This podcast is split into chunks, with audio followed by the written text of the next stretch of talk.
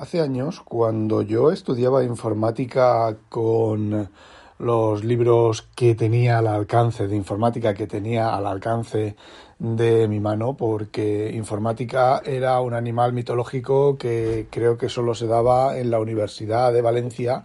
Yo estaba en, en, Alicante y los medios económicos de mis padres pues no permitían, no hubieran permitido ese tipo de, de estudios. Además, era una informática un poco mitológica. Bueno, pues como yo decía, como decía, cuando estudiaba en libros del estilo Aprenda Turbo C en siete días, eh, no sé, es el que me viene ahora a mí a la cabeza, ¿vale? Y los manuales del Turbo C, del Borland C++ y todo eso, pues yo aprendí C y C++ con libros de eso. Creo que con el de Charte también aprendí algo. Con los de Charte de Turbo C, ojo, ¿eh? No del Builder. Del Builder ya los compraba simplemente para, pues, una manera más sencilla, más fácil de, de entender los manuales de, de del Borland que bueno, que lo que el chart hacía era eso, te explicaba el manual, ¿vale? Tampoco es que hiciera muchas cosas, por lo menos en los primeros libros que escribió, luego ya sí, para que no fueran todo lo mismo, pero bueno, no quiero hablar de eso.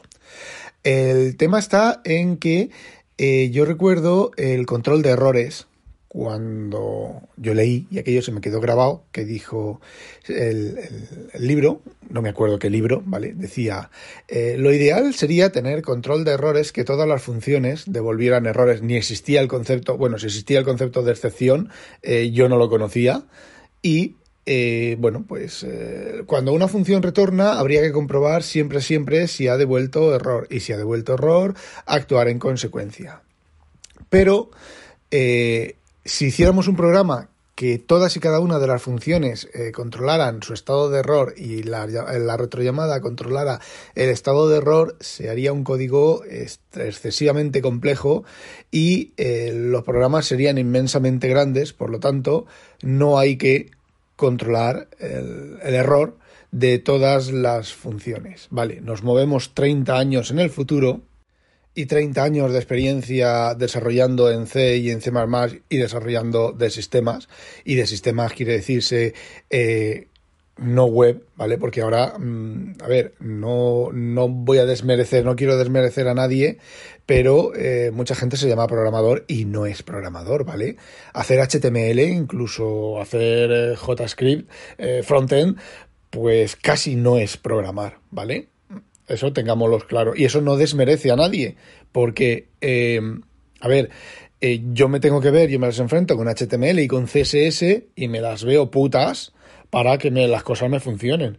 Porque yo leo la documentación de HTML, veo cómo funcionan las tablas, cómo están definidas las tablas, defino unas tablas, defino un CSS conforme la documentación y luego se visualiza de forma yo creo que incorrecta, ¿vale? Pero no voy a entrar al caso.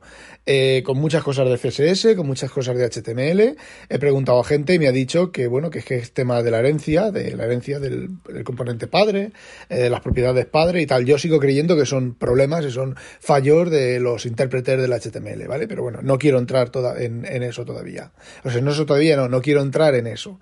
Bueno, pues el tema está en que yo he programado sistemas. Yo he programado sistemas en, en a ver, eh, cogeros Linux y ver la aplicación dir, el comando dir, eh, command com, ver, eh, yo no he hecho aplicaciones del sistema operativo, pero sí que he hecho aplicaciones del sistema, ¿vale? Aplicaciones, porque un kiosco, por ejemplo, y lleva una aplicación grande, que el kiosco es la aplicación.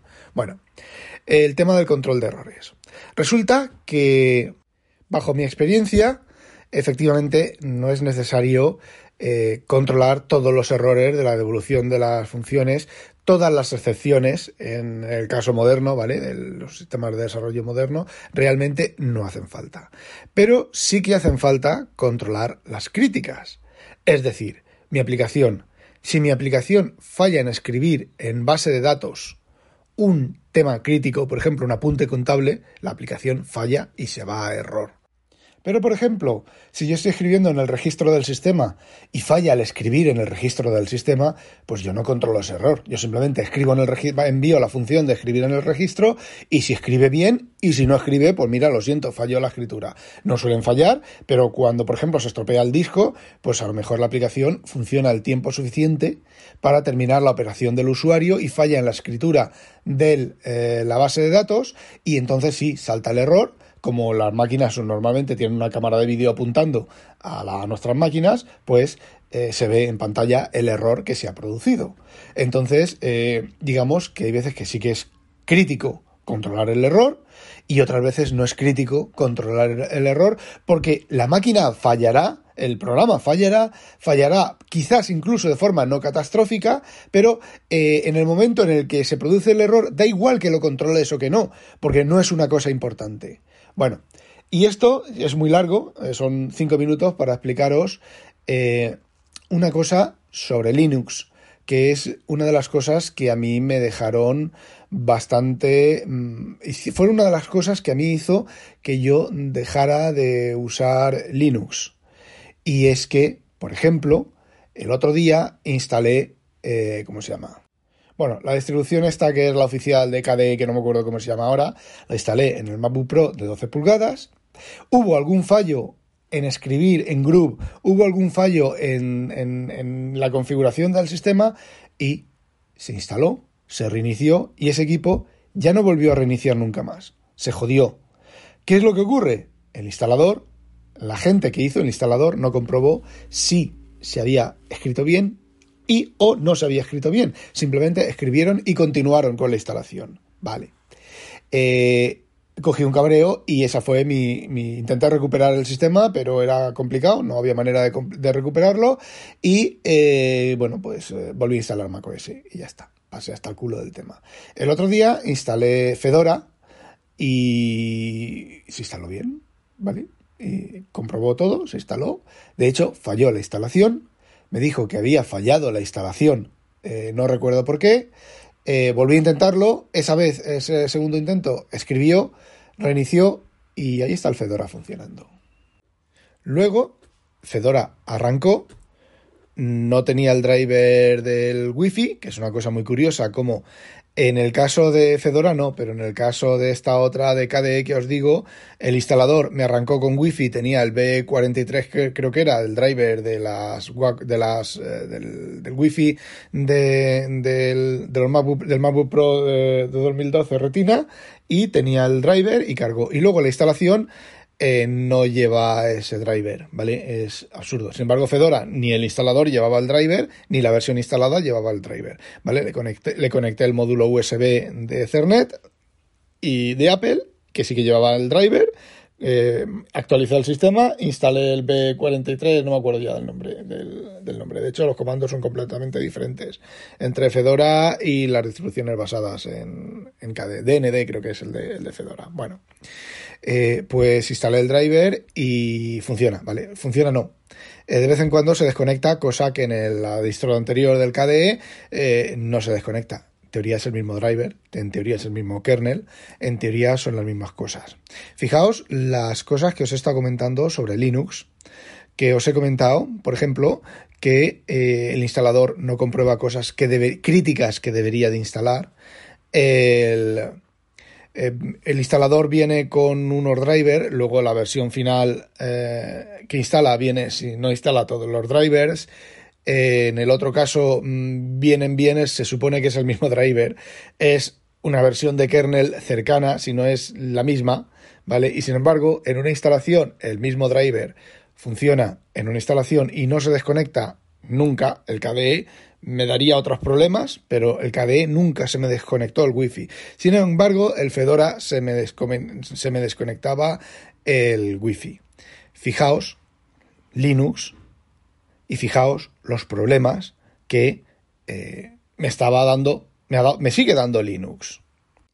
Luego vete al canal de Telegram de KDE Hispano y diles que el instalador de la distro esta que no me acuerdo cómo se llama no comprueba si instala bien el grupo o no comprueba y tal entra en el grupo y diles que ya les vale eh, te echan. ¿Vale? No les puedes, no les puedes, es que ni siquiera mm, yo cuando entré en el grupo de cada hispano, yo ni siquiera les fui en el sentido de es una mierda, tal y cual, no, yo simplemente les expliqué, por ejemplo, les comenté que en KDevelop, por ejemplo, eh, en KDevelop, joder, en eh, Kmail, sí, tiene millones de opciones, millones de cosas, pero estaban organizadas manga por hombro. Conforme caía la opción, una, una pantalla dentro de otra pantalla sin mucho sentido, dentro de otra pantalla sin mucho sentido, dentro de otra pantalla sin mucho sentido, dentro de otra pantalla sin mucho sentido, dentro de otra pantalla sin mucho sentido, ahí estaba una opción. Clic, ¿vale? Hay que conocerse, hay que conocerse el sistema entero de memoria para saber que esa opción está dentro de esa pantalla o hay que organizarlo en forma de árbol o hay que organizarlo con un buscador, por ejemplo, Visual Studio tiene miles de opciones. Sin embargo, Visual Studio lleva un cajetín arriba y te tecleas lo que estás buscando y si no a la primera búsqueda, a la segunda búsqueda te sale la, pantalla donde está lo que estás buscando. Aparte de que está estructurado en forma de árbol y está estructurado, estructurado en forma lógica. Pues vete tú a un Linuxero a explicarle que eso no es de recibo.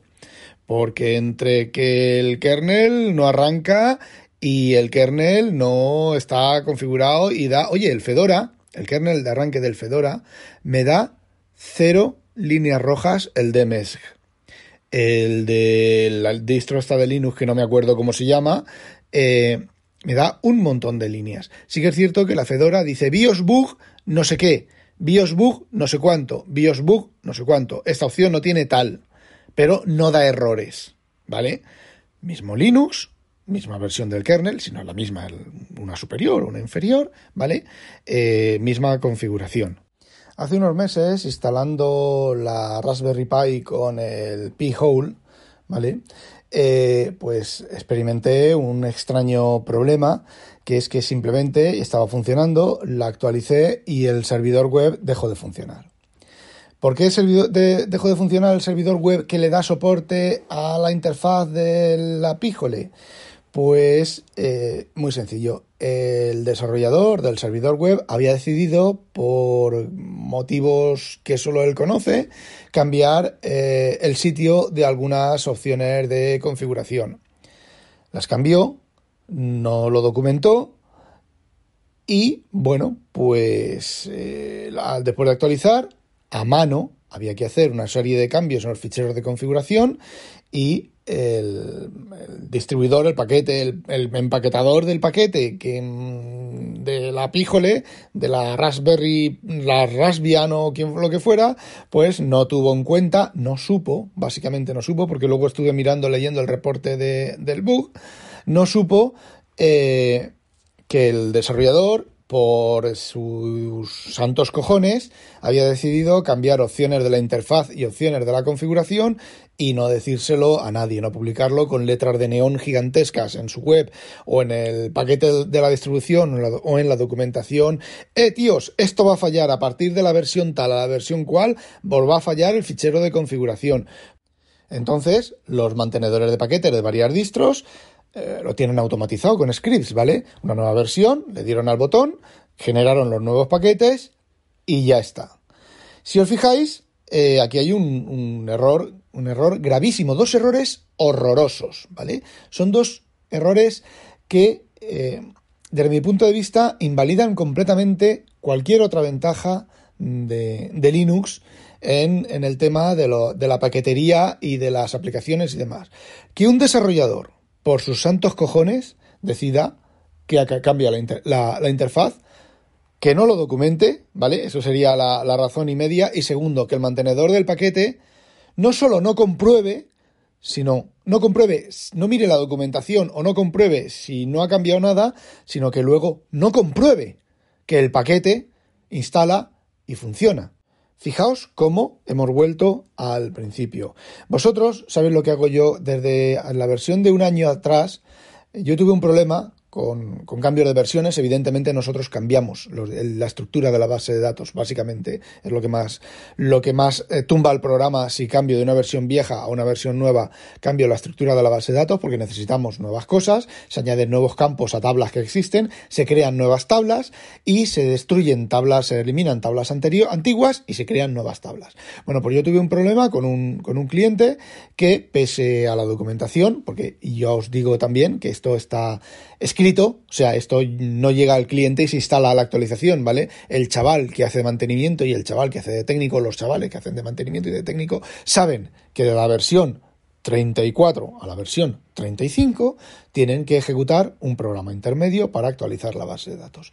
Bueno, pues hubo un problema, yo me equivoqué, ¿vale? Cometí ahí un, error bastante, bastante, un despiste bastante serio. Y la versión, después de instalar la versión 34 a instalar la versión 35, pues la base de datos ni funcionaba en la 34 ni funcionaba en la 35. Bueno, pues lo que me dije, bueno, pues hasta aquí. Y lo que hice fue el programa, el propio programa, en el lanzamiento del programa, miraba la versión de la base de datos y actualizaba por sí mismo la base de datos. Es decir, yo decidí cambiar una parte de la interfaz e hice al programa conocedor de ese cambio de la interfaz y de hecho, si el programa intenta cambiar la versión de la base de datos y no puede, hace un rollback y el programa sigue funcionando. Avisa, da un aviso, eh, anota un registro, anota en la pantalla y dice, oye, no he podido actualizar la base de datos. Pero el programa sigue funcionando. ¿Hasta qué? Hasta que llega el técnico y diga, ah, claro, no puedes actualizar la base de datos porque falta esto. Toca esto y entonces vuelve a ejecutar el programa y la base de datos se actualiza. Yo cambié la interfaz e hice dentro del programa las cosas necesarias para que los cambios de interfaz o no se notaran o se produjeran en los ficheros de configuración, en este caso en la base de datos, pero yo y fui consciente y por supuesto mm, avisé al, desarrollador, oye, esta nueva versión trae este cambio y este cambio rompe eh, lo anterior y acuérdate, tenlo en cuenta, el usuario, el, el, instalador tiene una lista de las versiones que funcionan con cada variación y con cada cosa y los cambios que tiene que hacer y esa lista se la voy actualizando yo porque soy el desarrollador. Fijaos la diferencia entre Linux y un programa de pago, ¿vale? Los clientes no pagan mi programa, pero pagan las máquinas que vendemos y pagan un mantenimiento. Y estas cosas son las cosas que me hacen a mí renegar de Linux, renegar de la gentuza de Linux y ojo, aquí el disclaimer habitual, gentuza de Linux, excepto la gente que no es gentuza de Linux, ¿vale? Como puede ser el atareado que si el 50% de los Linuxeros de verdad fueran como la Tareao, otro canto gallaría, cantaría a, a Linux. Bueno, todo esto viene porque Miguel CM del Discord de WinTablet pues me ha pedido que haga unas reflexiones sobre los sistemas operativos ya que en tono eh, medio humorístico, medio serio, yo he sido usuario de Linux soy usuario de Windows y soy usuario de macOS y de las versiones equivalentes móviles. Y bueno, pues parece ser que también me he pasado el, el juego de macOS y en este momento soy un apátrida y de verdad os lo digo, ¿eh? soy bastante apátrida en este momento con el tema del sistema operativo, de, qué sistemas usar y de qué equipos usar. Bueno, pues como Miguel CM me ha dicho que podía hacer unas reflexiones en conjunto de todos los sistemas operativos, pues en ello estoy. Van a ser varios episodios, llevo 18 minutos y todavía no he empezado yo a, a explayarme todas las cosas que quiero explayarme, así que pues bueno, van a ser varios, varios episodios. Bueno, Siguiendo con el tema. Yo, respecto a Linux, yo hace muchos años, hace pues 20 años, 20 años o 25 años o cosas así, yo era un fan defensor de Linux, pero un fan incondicional. Yo me creía pies juntillas, todas estas cosas de que si algo te falla, pues tienes el código fuente y lo puedes modificar, si la comunidad de Linux, si el, todo el tema de la libertad, de la mm, gratis como cerveza o gratis como no cerveza gratis o algo así, ya no recuerdo, ¿vale? Mm, y es que ya ni me importa. Entonces, bueno, pues eh, mi experiencia con la comunidad, mi experiencia con el propio Linux en aquellos años me hizo cansarme. Me hizo cansarme porque una cosa es la teoría, una cosa es todo eso que se pontifica, todos esos fundamentalistas locos, gilipollas, que pontifican que si la libertad, que si no sé qué, que si no sé cuántos, eh, todo eso es mentira hace en aquella época que os dije, convencí a mi jefe de hacer una parte, una máquina, con ejecutando Linux, eh, joder, la CopyPlay, no sé si vosotros habéis vivido la CopyPlay, pero la CopyPlay la hice yo. El software que corría dentro de la CopyPlay, por lo menos hasta que el dueño de Dagicom y mi jefe se pelearon porque uno no le pagaba y el otro no sé qué y rollos patateros, ¿vale? Pero la primera versión de la CopyPlay, el software de copia de la CopyPlay, lo hice yo. Y ese software de la copy, de la, del CopyPlay eh, ejecutaba Linux. Y ese software de la CopyPlay estaba capado para que no copiara algunos CDs, porque ese software lo copiaba todo. Lo que había en aquel momento lo copiaba todo. Las protecciones de videojuegos lo copiaba todo, pero absolutamente todo. Y ese software lo hice yo en Linux tuve un problema muy grave con el kernel de aquel momento, con los threads, con el threading, con el, no me acuerdo cómo se llamaba ahora, con el fork. Yo usaba fork porque no había threads, lo que es lo que se conocía como threads. Había una cosa que se llama pt threads que estaba empezando una librería que estaba empezando a funcionar o algo así. Y bueno, pues yo tuve varios bugs en el kernel con, eh, con el threading y no hubo manera ni de que la gente del kernel me hiciera caso, ni de que los mantenedores de los paquetes me hicieran caso, y que nadie me hiciera caso. Me decía que aquello funcionaba. Yo creo que hasta grabé un vídeo y lo subí fallando y me dijeron que hacía yo algo mal, pero tengo claro que el problema era de los de los threads, ¿vale? Del fork, de la función fork y cosas del kernel y lo tengo clarísimo. Máxime cuando sin tocar el código, al cabo de unos años, pues eh, unas versiones posteriores del kernel funcionaban bien. Y de hecho me suena a mí de mirar por algún sitio, de mirar los, los el estado de actualización del kernel y efectivamente fue, mm, eh, cuando uno de los cuando se hace un fork con una reproducción multimedia, a veces el fork no se produce y se ejecutan un, un programa secuencial detrás del otro, alguna cosa de esas. No uno, sino varios. ¿Vale? No recuerdo si era del kernel o era de la glib. Eh, no, era del kernel porque yo al final me eliminé, bueno, eso era otra cosa, eso es otra cosa, pero bueno, eliminé de la glib, la glib, la librería runtime y atacaba directamente a las funciones del kernel porque patata, ¿vale? No recuerdo. Bueno, pues aquello fue lo que me hizo eh, frenar un poco aquello y la cantidad de problemas que yo tenía con Linux en mi casa. Yo siempre he usado dos monitores, ¿vale? Yo me acuerdo del Cinerama, doble buffer, de un solo buffer, de buffer extendido, de su puta madre. Unas veces arrancaba y funcionaba, otras veces arrancaba y no funcionaba. Eh, enviabas, preguntabas en los foros y te decían eh, que eras gilipollas, te decían básicamente que eras gilipollas, que no funcionaba. Yo recuerdo de tener una de las primeras tarjetas de vídeo Intel integradas o externa, no me acuerdo, una placa base, y yo pasito a pasito el tutorial, preguntaba en los foros, decía, oye, he seguido pasito a pasito el tutorial y no me funciona. Eh, tú eres gilipollas, que no sabes hacer y demás. Y bueno, pues al final me cansé de ser gilipollas y me puse Windows XP y bueno, yo también tenía Windows XP, pero me eliminé Linux, decidí, bueno, pues se acabó, se acabó por completo y mm, bueno, mi experiencia con GCC, GCC, pues no sé qué, le verían al compilador de GCC. Eh, comparado con los compiladores de la época, el GCC era una puta mierda pinchado en un puto palo de mierda, ¿vale? Y con los compiladores industriales, los compiladores para el micro ARM, bueno, ARM no había, para el micro Itachi, SH, no sé qué, para el Coldfire, pues eran una puta mierda pinchada en un puto palo de mierda.